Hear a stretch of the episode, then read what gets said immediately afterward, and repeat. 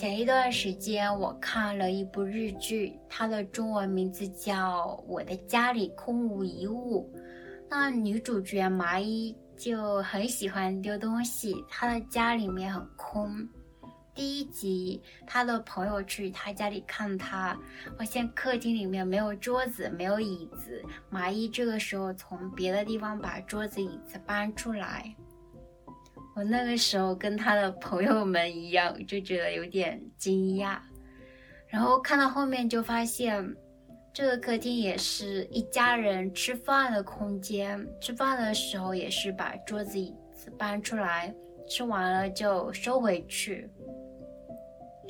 我就会在想，哎，这样搬来搬去不会累吗？对，但是对蚂蚁来说，那种。空的空间，那种没有杂物的空间，那种整洁，是他很喜欢、很享受的。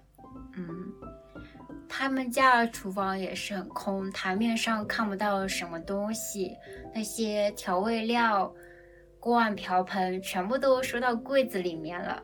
而且他还常常会打开柜子去看那些东西，如果他觉得这个东西。已经不需要了，或者他觉得不喜欢了，他就会丢掉。那他其实小的时候不是这样的，他小的时候他们家就堆了很多很多杂物，有很多不需要的东西。那要找什么的时候，经常找不着。然后他有一次失恋了，失恋之后就开始清理跟男朋友有关的一些东西。清理完之后，他就觉得自己的房间好像变得更大了，他就觉得更舒服。他比较喜欢那种空的、整洁的感觉，就开始迷恋上了丢东西。我就觉得他是从一个极端到了另外一个极端。然后我看了网上的很多评论，其实。很多人觉得他这样不断丢东西的行为是比较好的，但我自己不是，嗯，很赞同。我觉得一个空的家没有生活气息，嗯，我自己不是非常喜欢。那前一段时间我还看了另外一个影片，它不是电视剧，它是讲一个真实的家。在东京有一位建筑师，他为他和他的妻子建了一个十八平方米的家。十八平方米听起来很小，对不对？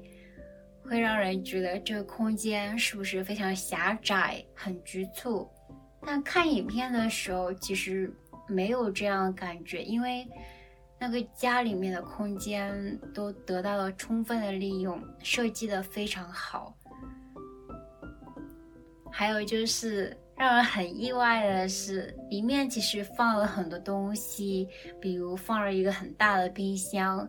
他们喜欢听音乐，喜欢看书，所以就放了很多书，放了很多唱片。还有一个露天的浴室，因为建筑师的妻子就很喜欢露天浴室的那种感觉。嗯，就是好像是麻雀虽小，五脏俱全。这个空间虽然很小，但是得到了充分的利用，而且他们的需求都得到了满足，我就觉得很棒。他们的家的屋顶有窗户，然后每天太阳的光从窗户里面照进来。随着时间的变化，光就在不一样的地方移动，我就觉得哇，好美呀！而且他们的家有一面可以推拉的玻璃门，打开那个门，外面就是有行人走过的路，就可以跟行人有交流互动。我看到这个家的时候，我就觉得好像这个家就是一个。可以住的咖啡馆一样的，非常舒适。嗯，我就很喜欢这样的空间。建筑师在里面说了一句话，他说：“极简主义并不是说人需要的很多东西都舍弃掉，虽然家很小，可是人需要的东西都有，这是很重要的。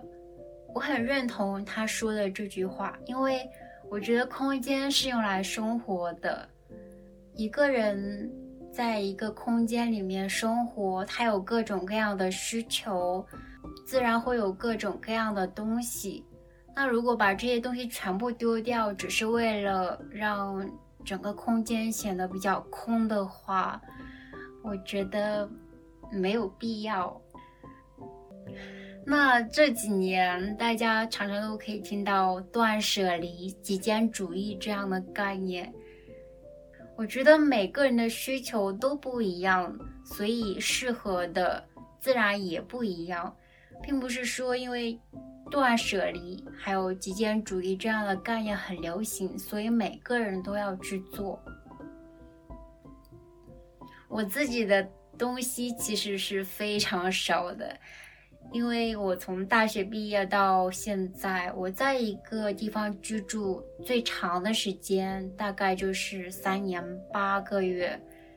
我经常搬家，而且我也经常旅行，所以我就。丢了很多东西，我的行李就非常少。这其实一半是出于我自己的选择，一半是因为我没有一个安定的空间去放这些东西。那如果有一个安定的空间，我在里面住十年，我的东西肯定会越来越多。我觉得那是很正常的，因为我在生活呀。嗯，我的生活，我觉得我需要不一样的东西去满足我不一样的需求。我刚刚来到富士山这边的时候，我的朋友来接我，他看到我的行李这么少，就问我说：“你是不是在别的地方还放了你的东西？”我就说我在别的地方放了大概一个小盒子，他就觉得很吃惊，他就说。啊，那你这很方便，就可以经常随意想去哪里就可以去哪里。我好羡慕你，可是我觉得这也没有什么特别 好羡慕的呀。那这个朋友他其实兴趣爱好很多，他喜欢和服，所以会有一些跟和服有关的东西。他还喜喜欢做饭。所以他的厨具非常非常多，有各种各样的工具，还有他也喜欢看书。他搬到这里来的时候就搬了很多书过来，而且还处理掉了很多书。我就觉得这样也没有什么不好呀，因为有不一样的兴趣，所以东西多也是很正常的。而且他有一个很稳定的住所。可以放他的这些东西，我觉得完全没有任何问题，也没有必要就因为要断舍离，所以就把他喜欢的一些东西丢掉。嗯，我是这样想的。那你们对断舍离、极简主义有什么样的看法呢？你们的东西比较多吗？还是比较少？如果愿意跟我分享的话，可以在我的网站留言。好了，那今天的这一期就到这里，我们下期再见，拜拜。